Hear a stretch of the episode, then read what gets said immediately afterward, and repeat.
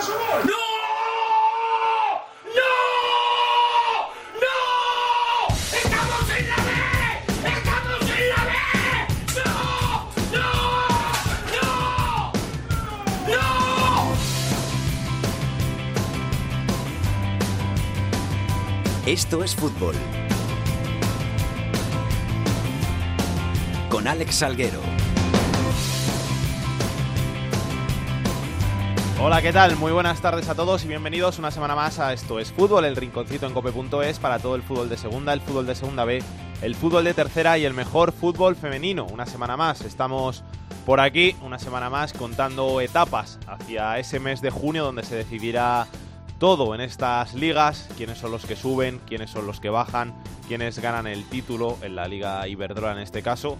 Todavía nos queda mucho para saber todas esas cosas, pero poco a poco pues vamos a ir conociendo cositas y subiendo escalones hasta llegar a, a junio. Y todo ello pues con la gente que nos acompaña cada semana. Jorge Fernández Seguirá haciendo la tercera, pero ya no se va a pasar por aquí porque ha empezado el máster de COPE, así que le llaman los proyectos profesionales y las clases, pero sí está esta semana Ana Huerta. Ana, ¿qué tal? Por aquí estamos, muy bien, muy contenta de estar otra vez. Sí, ¿Has tenido una buena semana? Sí, dura, intensa, pero muy buena. José Colchero, a los mandos de la nave, vamos con los titulares.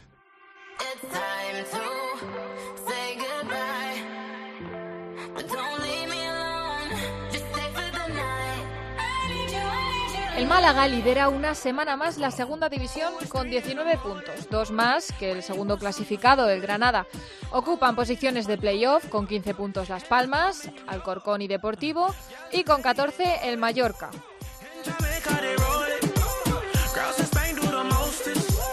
El Extremadura es nuevo farolillo rojo con 5 puntos en 8 partidos. Le acompañan en zona de descenso el Córdoba, que sumó su primera victoria, el Nastic con 6 y el Tenerife con 7 puntos.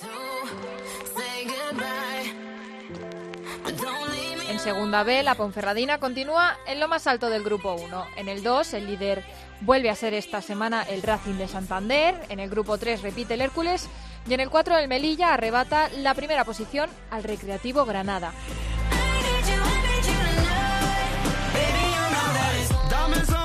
Tras el parón de selecciones vuelve la Liga Iberdrola con el Atlético como líder con 12 puntos. Las rojiblancas visitan este sábado a las 4 de la tarde al Sevilla. Y ahora para la anécdota de la semana nos vamos hasta Zamora. El conjunto de la ciudad castellano-leonesa ha presentado una curiosa equipación que simula el sistema circulatorio y en la que el corazón se funde con el escudo del club bajo el lema Somos lo que sentimos.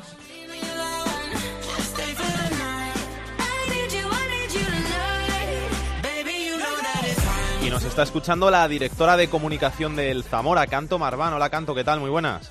Hola, muy buenas tardes, ¿qué tal? ¿De dónde nace esta idea de hacer este tipo de camisetas? Pues la idea parte de un creativo, que es un poco el ideólogo de este tipo de camisetas, que se llama Juan Fran Martín y que también ha sido el encargado de diseñar otras, como por ejemplo la de la Cultural, ese smoking, no sé si lo recordáis, y también la de los músculos del Palencia o, la de Hulk que, que llevaba las togas. Entonces, bueno, ha sido el ideólogo y parte pues de darle al Zamora identidad, que yo creo que también como en cualquier faceta de la vida, pues hablando de un producto, de una ciudad o de lo que sea que estemos promocionando, al final hace falta pues un poco de identidad y, ir asociado con una marca. Yo creo que a partir de hoy con esta camiseta Zamora pues tiene esa identidad que también nos hace fuertes.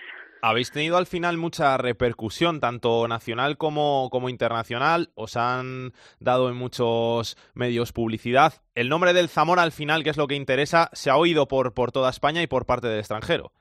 Pues se ha, ido, se ha oído en España, se ha oído en, en países como en Japón, que para nosotros es inverosímil llegar hasta allí, ha sonado pues en países como en Italia, por ejemplo, donde la moda y el fútbol van de la mano en muchas ocasiones, y también en, en países como Brasil, que son también amantes del fútbol, o Argentina. ¿Habéis vendido muchas camisetas? Pues mira, te puedo contar que el primer pedido que hemos realizado se ha agotado, porque estaba en torno a 200, 250 unidades, y en 24 horas, poco más de 24 horas, eh, pues hemos dado salida a todos. De hecho, hoy ha habido personas que han venido hasta el club y ya pues quedan alguna talla S o una talla infantil, pero sobre todo las tallas grandes agotadas. A mí que me ha gustado bastante, ¿cuánto me tengo que gastar si, si quiero la camiseta? pues cuesta 50 euros la camiseta y además vas a llevar la identidad de toda una ciudad y ese sangre, sudor y lágrimas que si a Zamora se nos conoce por algo es por esa Semana Santa y, y también pues eh, por ese por esa identidad que nos da sobre todo vestir los colores de una ciudad y la imagen pues yo creo que de, que de toda una afición también porque es una camiseta que alude también a un sentimiento a un vestimos como sentimos. Entonces eh, esa es la idea que tratamos de transmitir y yo creo que ha calado porque al margen de que guste o no eh, yo creo que la gente se ha contagiado de esa repercusión de, de Zamora en el mapa, de ver a su ciudad y, y sobre todo que se hable de, también de fútbol, que es lo importante. ¿Sabes lo que más me ha gustado? Te lo digo sinceramente, lo de, lo de los pantalones. Porque en, en otras ocasiones, como has dicho tú, como en la cultural, con el Palencia, era la camiseta sola, pero los pantalones los dejaban al margen y seguía siendo de un solo color. Y en este caso, al tener también el, el, el sistema circulatorio y los pantalones, eso hace mucho, ¿eh? Hace mucho. Sí, sí, sí. Además, el detalle de las medias, que, que en detalle, eh, como en pequeñito también, las hace muy especiales. Y cuando ves todo el traje combinado al 100%, pues eh, el, el montaje queda precioso. Precioso, por lo menos diferente. ¿Cuándo la vais a usar? ¿Cuándo la estrenáis en, en un partido? Pues mira, es una primicia que te voy a contar, porque tenemos este sábado a las cinco y media partido contra el Burgos Promesas en Burgos, fuera de casa, y ese va a ser el día de la puesta de largo de, la camiseta de las venas, como ellos los conocen. Seguro que el fin de semana estáis también en, todos los medios con, la camiseta. Canto, muchas gracias y que vaya muy bien la iniciativa, a ver si conseguís vender un montón de camisetas y que se oiga el nombre de, Zamora por todo el mundo. Pues nos gustaría, y estáis invitados a Ruta de la Plata, que es nuestro estadio, a verla en movimiento, que seguro que así luce más todavía. Así que muchas gracias. Hasta luego.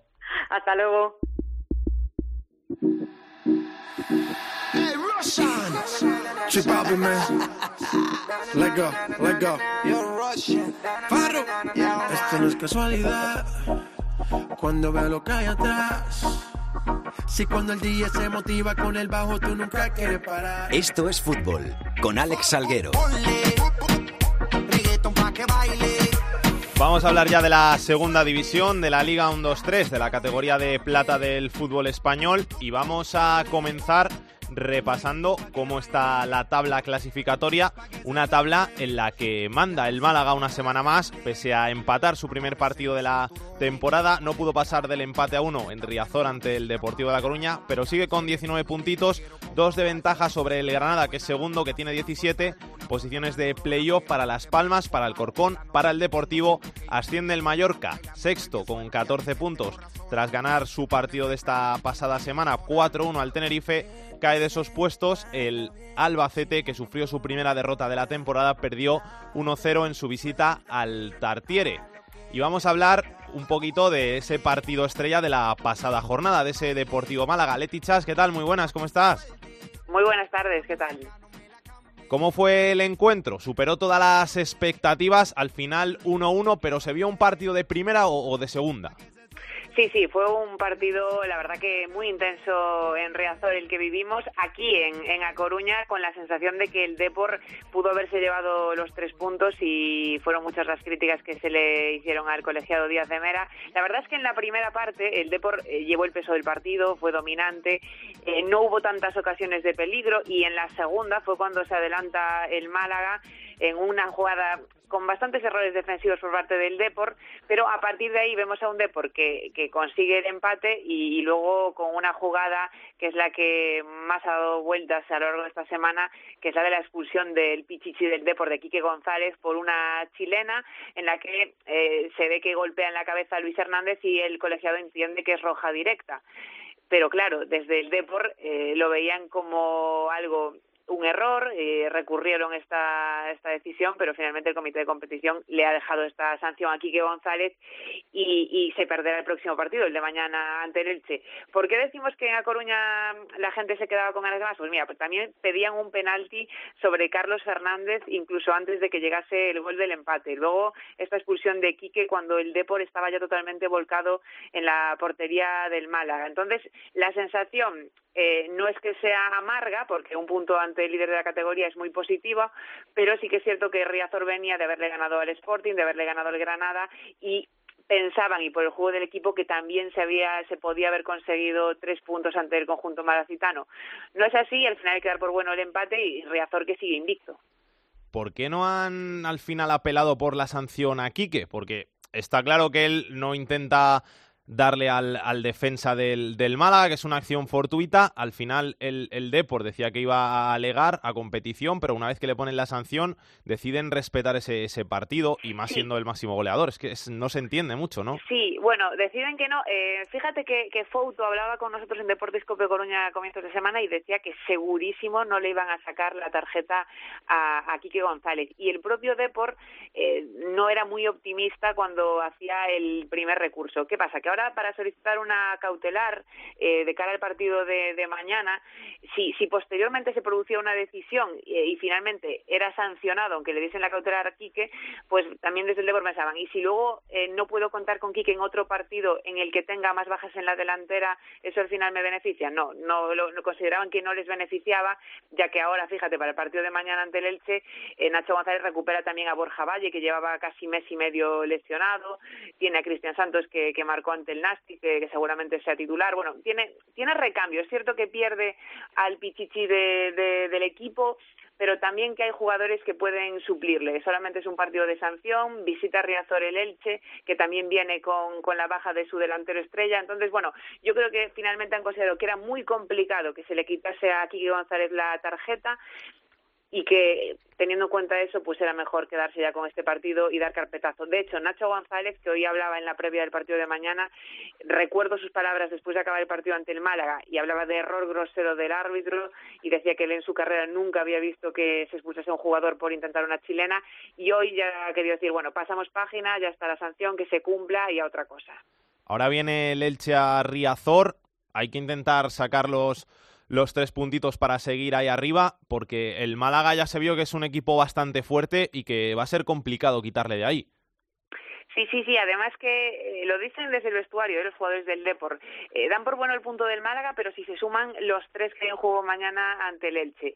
Y teniendo en cuenta que Riazor hasta ahora está siendo pues un fortín, porque solo se han cedido esos dos puntos ante el conjunto andaluz, creen que es la ocasión ahora en la llegada de, del conjunto ilicitano mañana de sumar tres puntos y ya acortar. Son cuatro los que separan ahora cuatro puntos al Depor de, del Málaga y con una victoria mañana, pues bueno, las cosas ya podrían verse de otra manera y estar mucho más cerca, teniendo en cuenta que esto es larguísimo, que por el momento también desde, desde el Depor quieren llamar a la calma y tampoco ponerse demasiada presión encima, pero el partido de mañana, además con un Elche que, como te decía, viene sin Soricaba, que ha marcado seis de sus siete goles, es décimo sexto en la tabla, es cierto que tampoco le están saliendo las cosas demasiado bien, pues yo creo que desde A Coruña sí que lo ven con un rival propicio para sumar tres puntos que ya los coloquen más cerca de, de la cabeza y del Málaga. Eso sí, con todo el respeto, porque también nos insiste mucho desde el club que esta liga está igualada, que, que con cualquier rival se puede sufrir y hay que tener eso muy, muy en cuenta. Pero sí que se va desde luego a por los tres puntos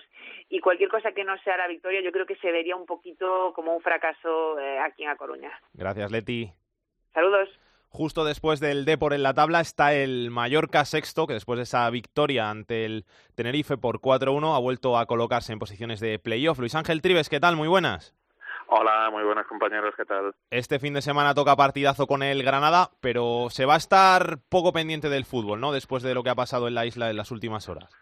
No, eh, aquí, como te puedes imaginar, eh, de, del Granada no se ha hablado demasiado, por no decirte en nada, toda la atención se, se, se ha filtrado y se, se ha dirigido hacia, hacia San Llorens con, con esa, esas noticias, esa, esos 12 fallecidos ya por la viada en San Llorens. Eh, como te puedes imaginar, aquí de, de, del partido se ha hablado poco. Lo único que sí te puedo decir eh, es, es, que hemos podido hablar con jugadores del Mallorca, y jugadores que, que están cerca de, de, San Llorens, de esa comarca, Casa de Don Pras, que es de Artá, de, Miquel Parera, el portero suplente, que es de Manacor, que sí te dicen pues que hay una motivación extra, sobre todo en el caso de, de intentar marcar, de intentar ganar el partido, para al menos, eh, si es con el fútbol, paradojas de la vida, eh, pues intentar dedicarles una victoria que, que pueda aportar un poquito, eh, aunque no, no mucho de, de, alegría a esa gente.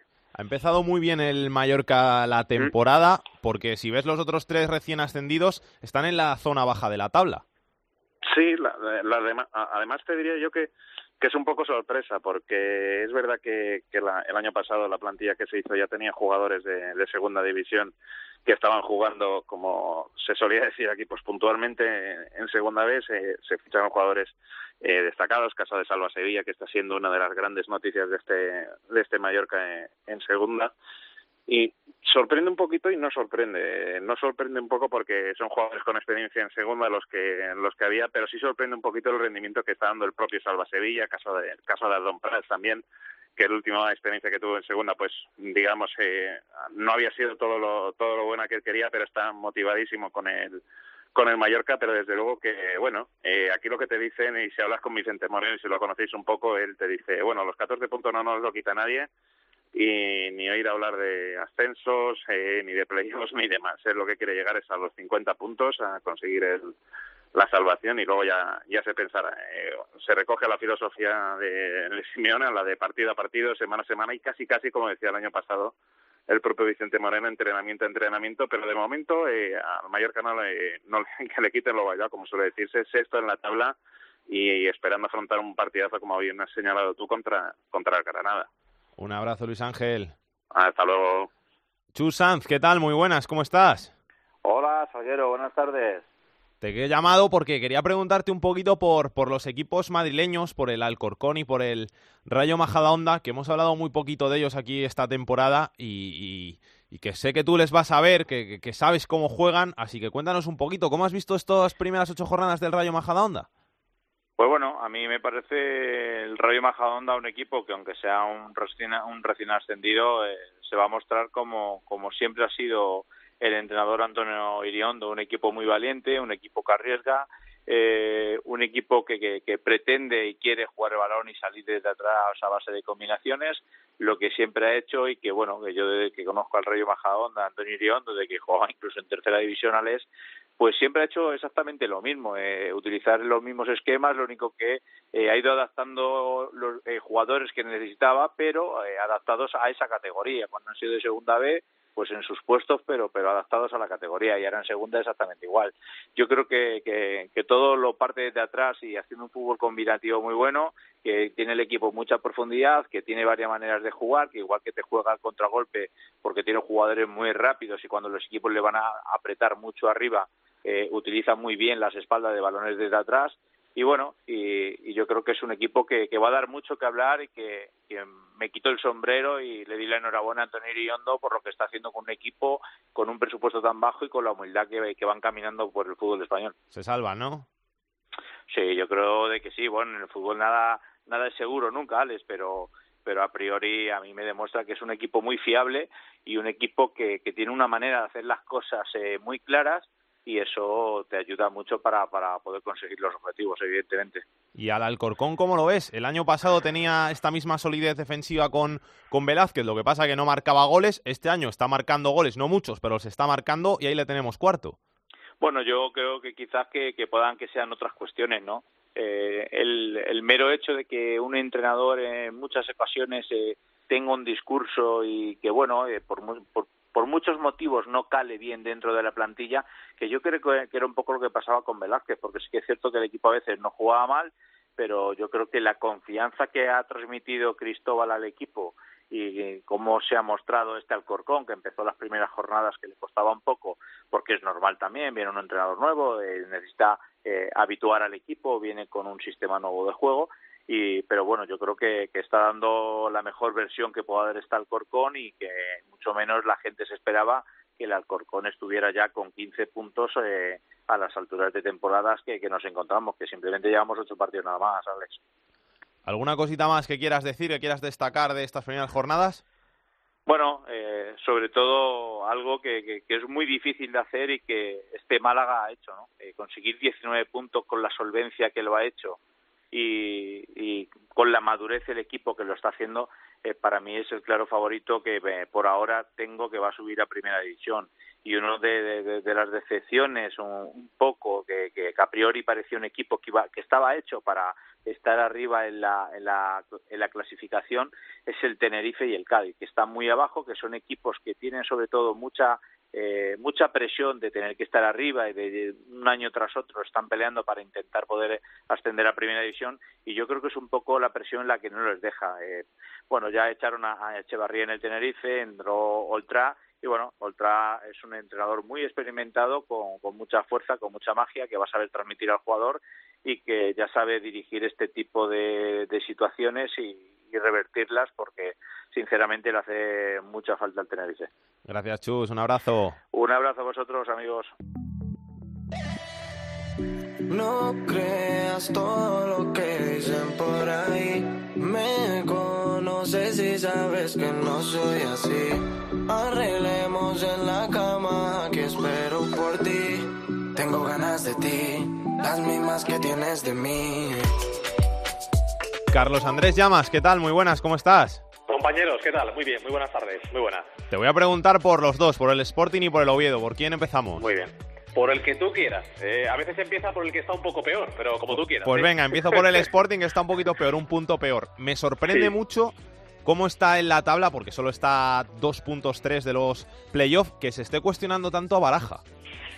Sí, eh, eh, bueno, ya sabemos cómo es esto del fútbol. Lo que pasa con, con Baraja es que al final, la pasada temporada, él llega, hace un gran trabajo, el Sporting remonta, juega el playoff, pero se cae al final. En las últimas jornadas pierde la opción del ascenso directo y al final cae pues de forma muy clara contra el Valladolid en ese playoff. Entonces ya la cosa acaba de aquella forma, ¿no? Y luego durante el verano hay muchos cambios en la plantilla, es verdad que es difícil conjuntar un equipo, que hay fichajes importantes que llegan muy tarde, casi al fin del cierre del mercado y que el Sporting, la Liga, no la ha empezado bien, porque en casa es un equipo fuerte, pero fuera de casa es un desastre. Es el penúltimo peor equipo de la categoría y solamente ha sumado un punto en la primera jornada. Tres derrotas seguidas que han hecho mucho daño, eh, con un equipo que fuera de casa pues casi no tira puerta, no ataca, eh, se acusa a Baraja de ser demasiado defensivo, de no saber crear eh, juego ofensivo con este Sporting y sí es verdad que, que hay críticas hacia el entrenador pero bueno, de momento hay confianza en él, en la dirección deportiva, en el Consejo de Administración y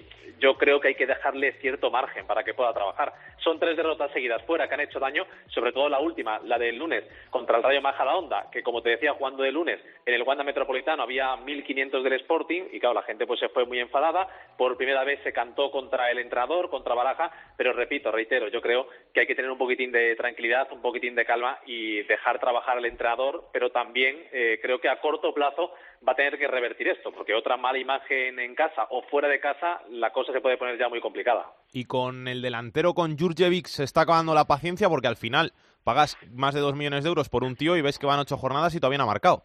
Sí, es que ha jugado ya siete partidos. No jugó la primera jornada, pero luego ha jugado todo de titular y sí empieza a, ser una situación complicada. No te puedo decir lo contrario. En las primeras jornadas eh, se podía sacar a que acababa de llegar, a que tenía que conocer a los compañeros, al periodo de adaptación pero ahora mismo sí que hay ya pues eh, bastante preocupación la que manifiesta la afición del Sporting, incluso dentro del club, porque es que no ha marcado ningún gol. Hay otro hecho que es verdad, y es que casi no le llegan balones, porque como te digo, eh, tampoco se puede decir que este delantero haya fallado muchos goles claros, a lo mejor ha tenido dos, tres ocasiones claras en estos siete partidos que ha jugado, pero eh, claro, un, fichaje que cuesta dos millones y medio de euros, que es el jugador más caro en la historia del Sporting, que viene con esa vitola de jugador fundamental y que de momento, pues la verdad es que lo que se le ha visto en el área y fuera del área más bien es eh, poco, pues eh, sí, sí, situación algo complicada. Y es que para el entorno, para la afición y sobre todo para el propio jugador necesita marcar un gol como sea cuanto antes, marcar ese gol que, le pueda calmar la presión que ya debe sentir. Y ahora te pregunto por el Oviedo, que llevaba unas semanas, meses bastante irregulares en este comienzo de temporada y al que la victoria ante el Albacete le ha dejado ahí arriba y parece que todo ha vuelto a una calma tensa, puede ser, ¿no? Sí, además porque también se ve, aunque sea un puntito por delante del Sporting, eso cuenta mucho, ya lo sabéis, entre los dos equipos asturianos y sobre todo también porque por fin ganó en casa. Lo del Oviedo era curioso, a diferencia de otros años, no había ganado en el Tartiere, eh, fuera había conseguido dos victorias y por fin ya este fin de semana contra el Albacete, que además no había perdido ningún partido todavía, consiguió una victoria solvente de un equipo que, estuvo bien en el partido del pasado domingo y que ya pues se, ven las cosas de, otra forma, ¿eh? que también, al igual que en el Sporting, ha habido semanas complicadas ¿eh? en este inicio de temporada, eh, también con críticas hacia el entrenador, eh, se piensa que se ha hecho una buena plantilla, pero viendo lo que pasaba en casa, pues también ya incluso se generaban esas dudas, ¿no? De si la plantilla a lo mejor no era tan buena como, como se pensaba. Bueno, pues la victoria del otro día ha puesto todo en su sitio y quizás también, como pasa en el caso del Sporting, pues eh, todo requiere un poco de tranquilidad, un poco de paciencia, de calma, porque solamente estamos en la, en la jornada número 8 y ya se ha visto en los últimos años, eh, por ejemplo, dónde estaba el Rayo o el Huesca la pasada temporada o el Valladolid con ese estirón final en el tramo final de, la pasada liga. Bueno, pues eh, que hay que tener cierta calma, lo que pasa que son dos clubes, como sabéis, grandes, importantes y es difícil pedirle a sus aficiones unas masas sociales muy importantes que tengan paciencia. Gracias, Carlos. Un abrazo, hasta luego. Rubén López, ¿qué tal? Hola, Alex, ¿qué tal? Muy buenas. ¿Están las cosas calmadas en Cádiz o cada vez está gente más preocupada? Mm, como en cualquier equipo que lleva siete semanas sin ganar o siete partidos sin ganar, pues cada vez más preocupados, evidentemente, porque el equipo no, no gana desde la primera jornada de liga que le ganó a la Almería y no es capaz de remontar el vuelo, cada vez está más hundido la clasificación, eh, quinto por la cola, evidentemente la preocupación está ahí, sobre todo evidentemente por el resultado, porque no, no se gana, y también por la imagen, porque el equipo, eh, el año pasado era el equipo que menos encajaba de la categoría y este año va a gol por partido, gol encajado por partido prácticamente, y eso para un Álvaro Cervera que sabe cuál es su idea de juego, cuál es su estilo, que es ser un bloque y un sistema defensivo muy férreo, pues evidentemente eso no lo estamos viendo. Eh, esa es la preocupación, ¿no? Eh, lógicamente, ¿no? Que el equipo no gana y que además la imagen que da no es la del Cádiz que hace dos temporadas conseguía el playoff de ascenso y que en la pasada campaña pues estuvo prácticamente toda la temporada arriba, ¿no? Eh, eh, mañana hay un partido vital ante el Extremadura, que es colista, no ganar mañana, no sumar los tres puntos, pondría incluso a Álvaro Cervera en una posición muy delicada, porque cada vez, cada semana que no se gana, son más las voces críticas contra un entrenador que sigue teniendo muchísimo crédito, que lo tiene en el club y lo tiene en un buen sector de la afición, pero que claro, como mandan el fútbol, los, los resultados mandan, eh, y quién nos iba a decir que íbamos a incluso dudar de la capacidad de un Álvaro Cervera, que en Cádiz lo ha hecho casi todo y que, como digo, tiene mucho crédito todavía, pero necesita ganar como el comer. Que si el año pasado había poco gol, este año parece que hay menos aún. Eh, es que el, problema, Alex, arriba prácticamente es el mismo. Arriba el Cádiz el año pasado tenía David Barral, pero no fue titular indiscutible para Cervera en muchos partidos porque no, no cuadraba en el sistema y este año eh, hay más de lo mismo porque lo que se ha fichado a última hora ha sido a Lekic que estaba eh, no pudo escribirlo el, el, Reus y llegó Mario Barco del, Lugo a principios de pretemporada, o sea que no ha venido un goleador realmente, ¿no? Eh, y cuando estaba Dani Romera en racha, que marcó en Copa y marcó en Liga, se lesionó. O sea que los problemas arriba son los mismos del año pasado, pero el problema insiste Cervera en ello, es atrás, que el equipo encaja mucho y el Cádiz del año pasado estuvo arriba porque no encajaba, porque a lo mejor marcaba un gol y tiraba para adelante y ganaba 1-0 o empataba como, como mínimo, ¿no? Pero que eh, por más que se le pregunta a Cervera por la falta de gol del equipo, él sigue insistiendo que el problema no está ahí, que el problema está atrás y en el bloque, en que el equipo no defiende como él quiere que defienda y que sin eso Mm, ya puedes tener arriba un goleador, que ojalá lo tuviera el Cádiz, por cierto, pero que, que no, no, no se parece a lo que él quiere de este equipo. ¿no? Gracias, Rubén. Un abrazo. Un abrazo. Y de Cádiz a Córdoba. Tony Cruz, ¿qué tal? ¿Cómo estás? Hola Alex, ¿qué tal? Buenas tardes. Las cosas un poquito mejor después de la primera victoria, pero seguimos en puestos de descenso.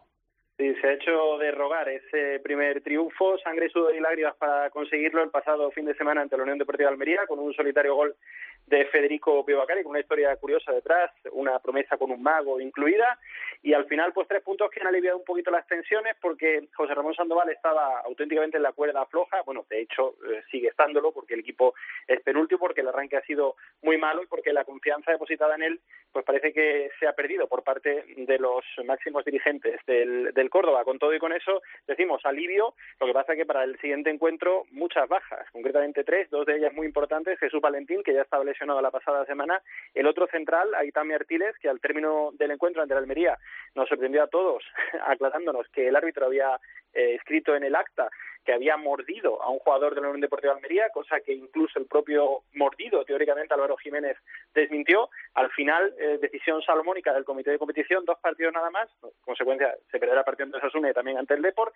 Tampoco estará Blatituré en el partido de este fin de semana, así que tres ausencias importantes para un Córdoba que necesita empezar a ganar a domicilio porque, ojo, eh, fuera de casa ha encajado 10 goles en tres partidos y, por supuesto, no ha puntuado. Gracias, Tony. Un abrazo.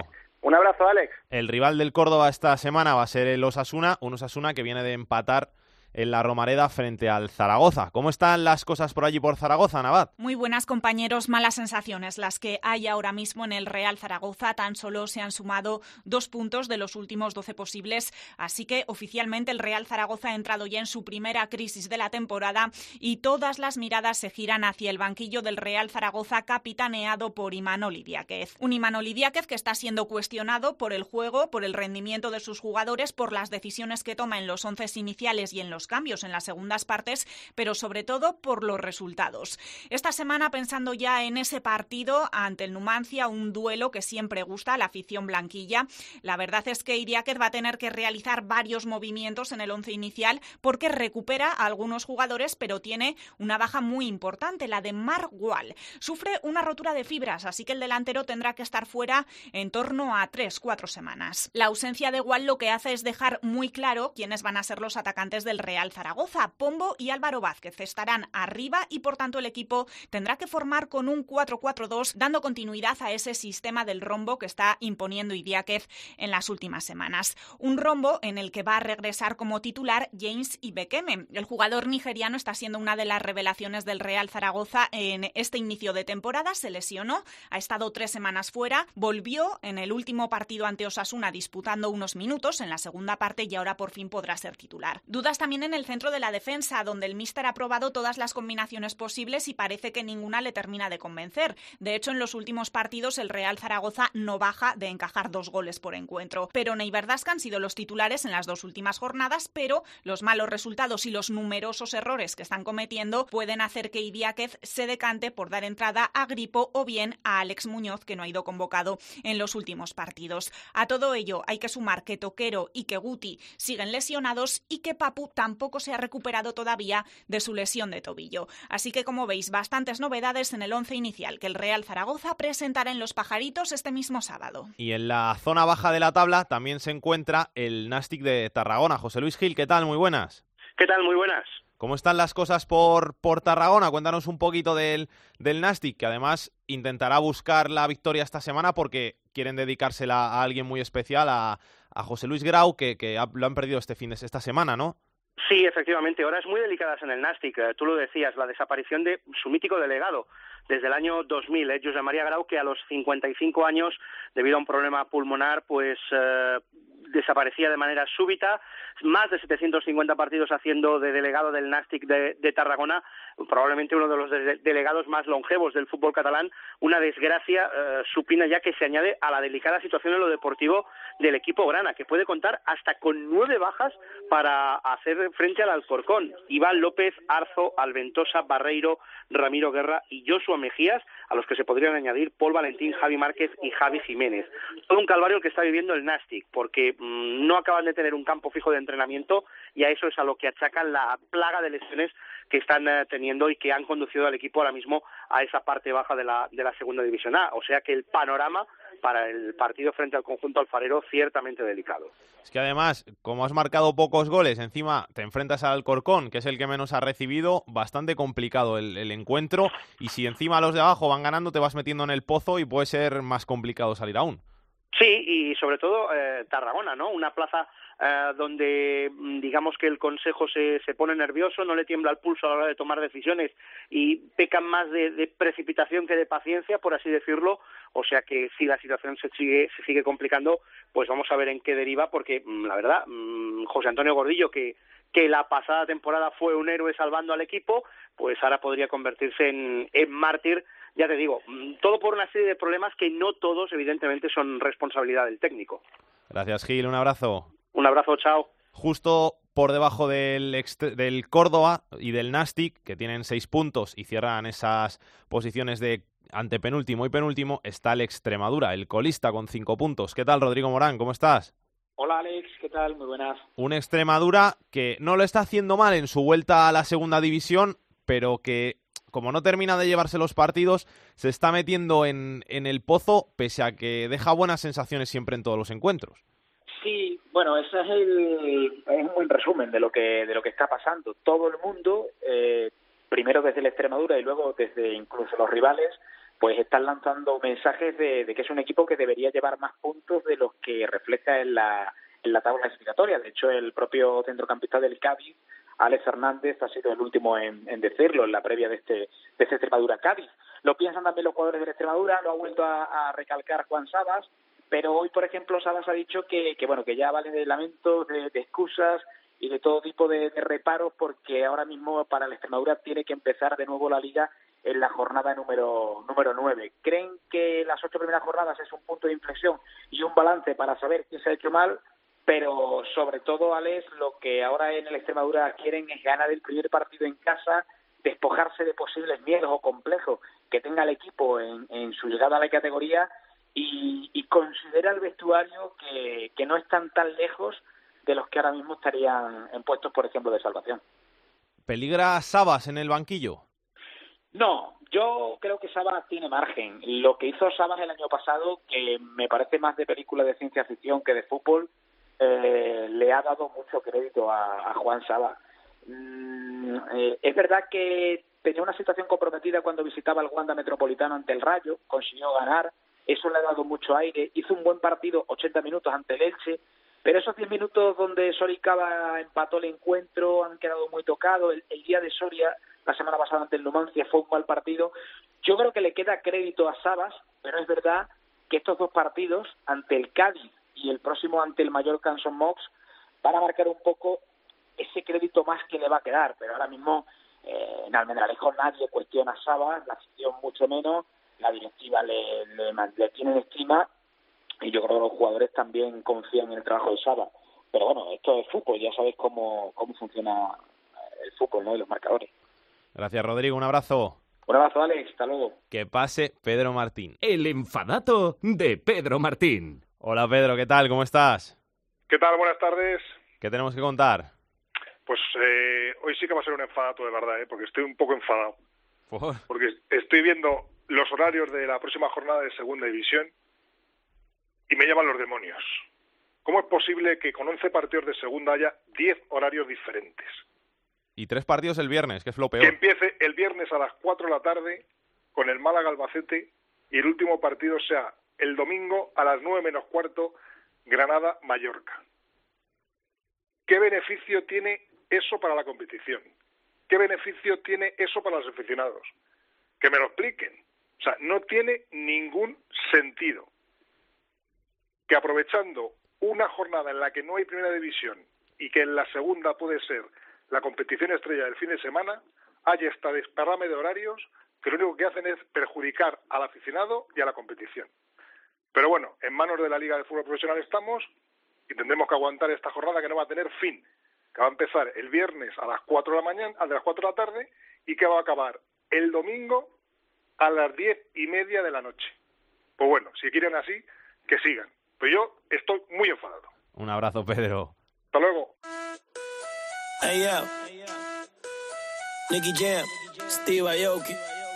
La segunda B en Esto es Fútbol. Sácalo del cuerpo, olvida todo lo malo, ya no damos ese cuento. Porque no te toma algo que te quite eso. Busca quien te guste para que le robe un beso. Baila con el ritmo y no te quede atrás. Moviendo tu cuerpo, dale dure. El corazón se te acelera, la presión aumenta. Y el DJ pone la música para que todo se prenda. Hay que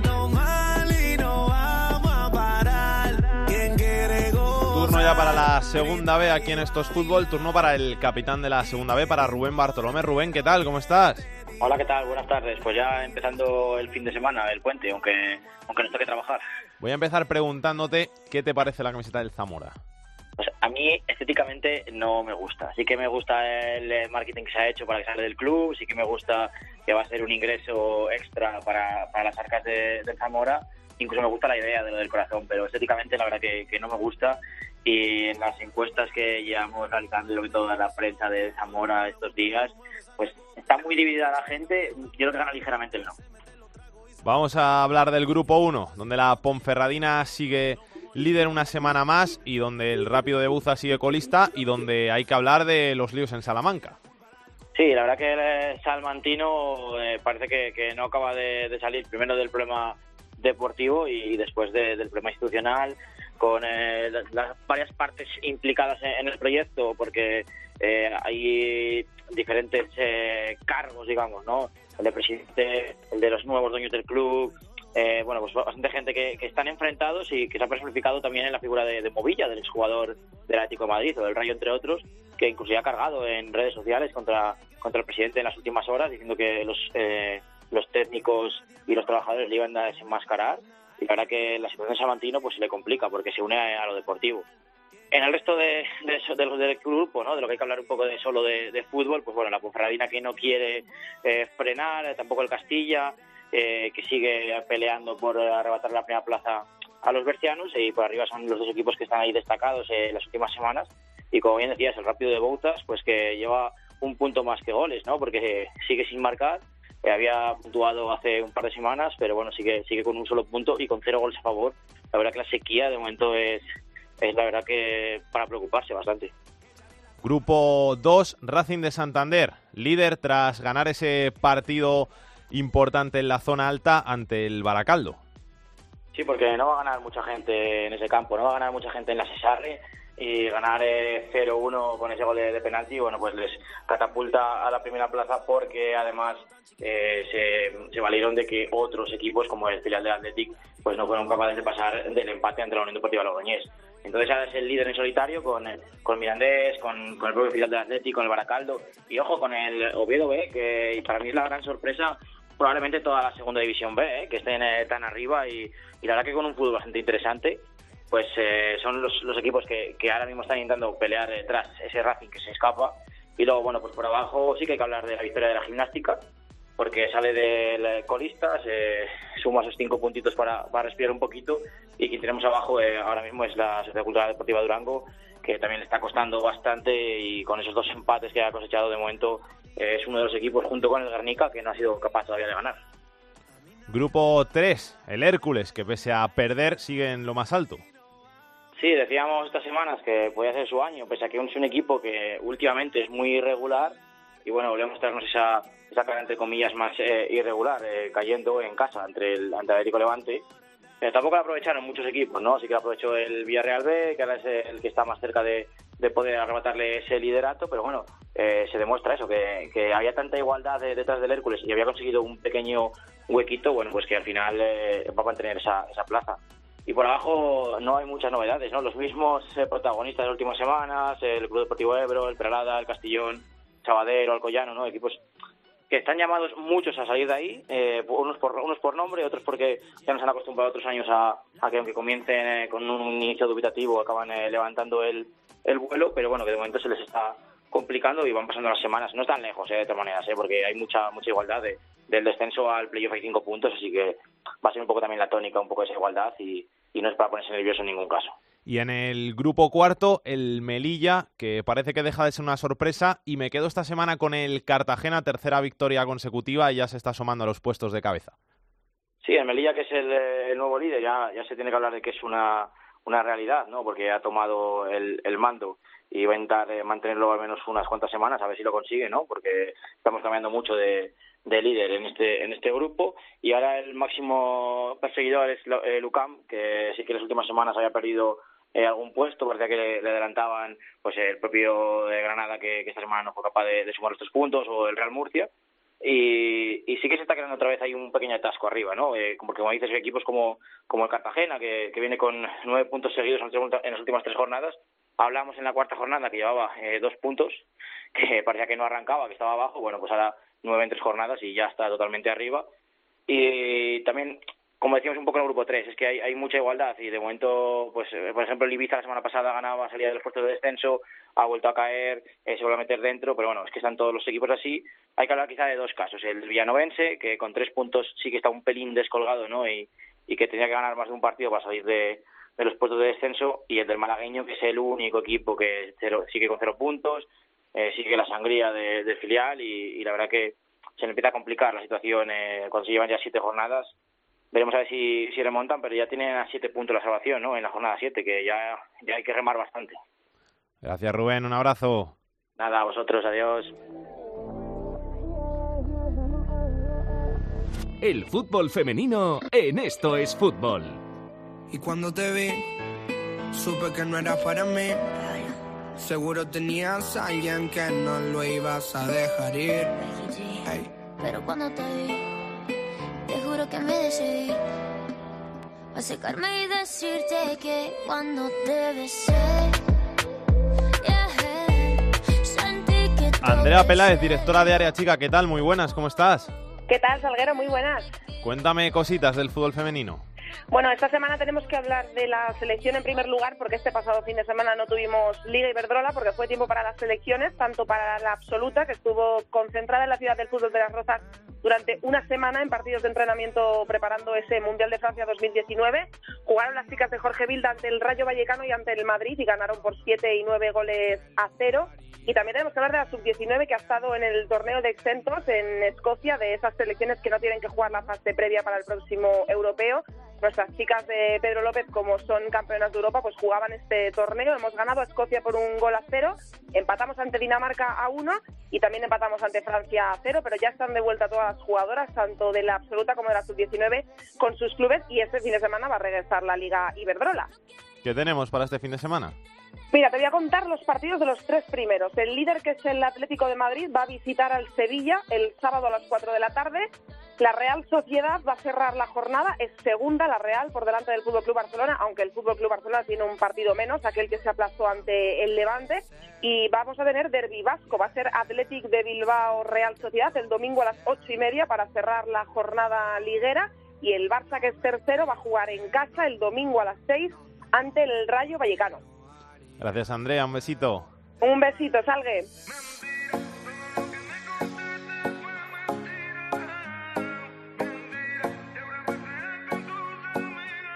Tercera División.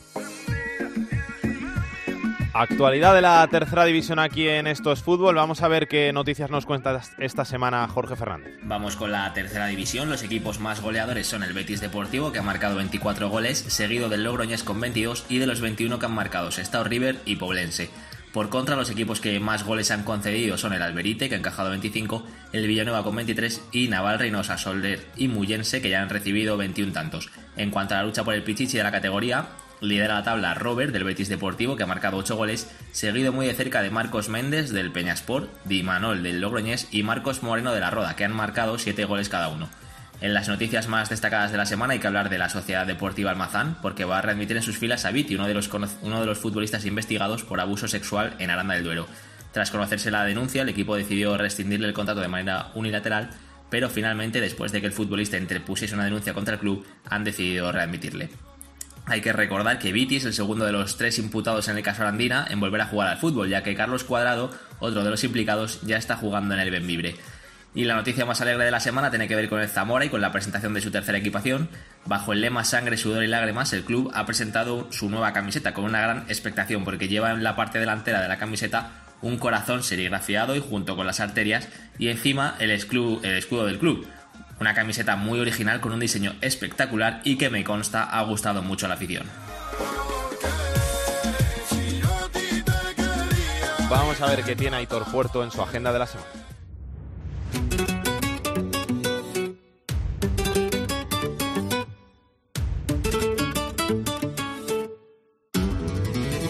Cuando soñé contigo, llegó la madrugada, me despertó el destino, pero tú ya no estabas. Cuando soñé contigo. Comenzamos el repaso de la agenda futbolística del fin de semana con la segunda división, jornada número 9. Destacamos el partido entre el Málaga primero, que recibe al Albacete, que es séptimo, el partido el viernes a las 4. El otro gran partido, el domingo a las 8.45, el segundo el Granada recibe al sexto al Mallorca. En la segunda división B, jornada 8 para los cuatro grupos. En el grupo 1, el Sanse, que es cuarto, recibe al Guijuelo, que es tercero. En el grupo 2, Derby Vasco, la Real Sociedad B, decimotercera, que recibe al Vivo Athletic, que es segundo. En el grupo 3, cuarto contra sexto, Ontiñén contra Barça B. Y en el grupo cuarto, el Recreativo de Granada, que es tercero, recibe al séptimo, al Atlético Sanluqueño. En la tercera división, grupo 5, jornada número 10, hemos fijado la mirada y hemos visto el partido interesante entre el noveno y el décimo, Sport Club Granollers, que recibe al Europa. Y acabamos el repaso de la agenda futbolística del fin de semana con el fútbol femenino. La curiosidad es que si en, la segunda división B los filiales de Real Sociedad B y Athletic eh, de Bilbao se enfrentaban, se enfrentaban entre ellos y eran decimotercero y segundo, aquí es al revés, el segundo, eh, la Real Sociedad eh, que visita el campo del Athletic Club Féminas, que es decimotercero el domingo a las ocho y media.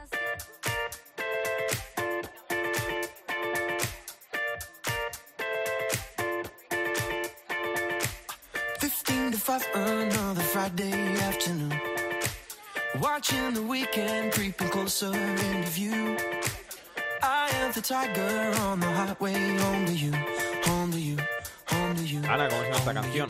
Se llama Edge of the Night, del grupo musical Shepard. Me encanta, por cierto. Primera vez que los oigo, ¿eh? Pues es Tengo que lo mejorar más, mi cultura. Es lo más, es una canción muy, muy, muy buena. Para, así parece ahora al principio Muy que... ochentera. No, no, pero es que ahora viene lo bueno. Mira, vamos a escuchar un poquito.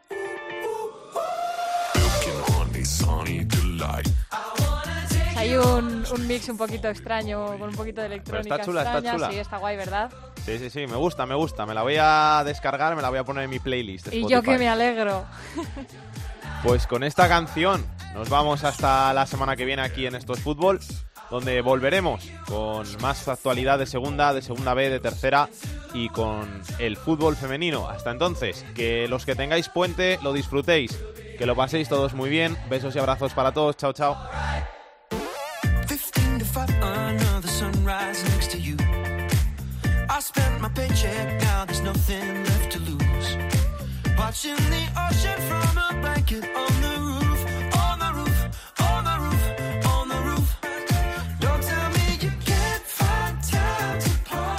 Para contactar con Esto es Fútbol puedes hacerlo a través de correo. Esto es fútbol arroba.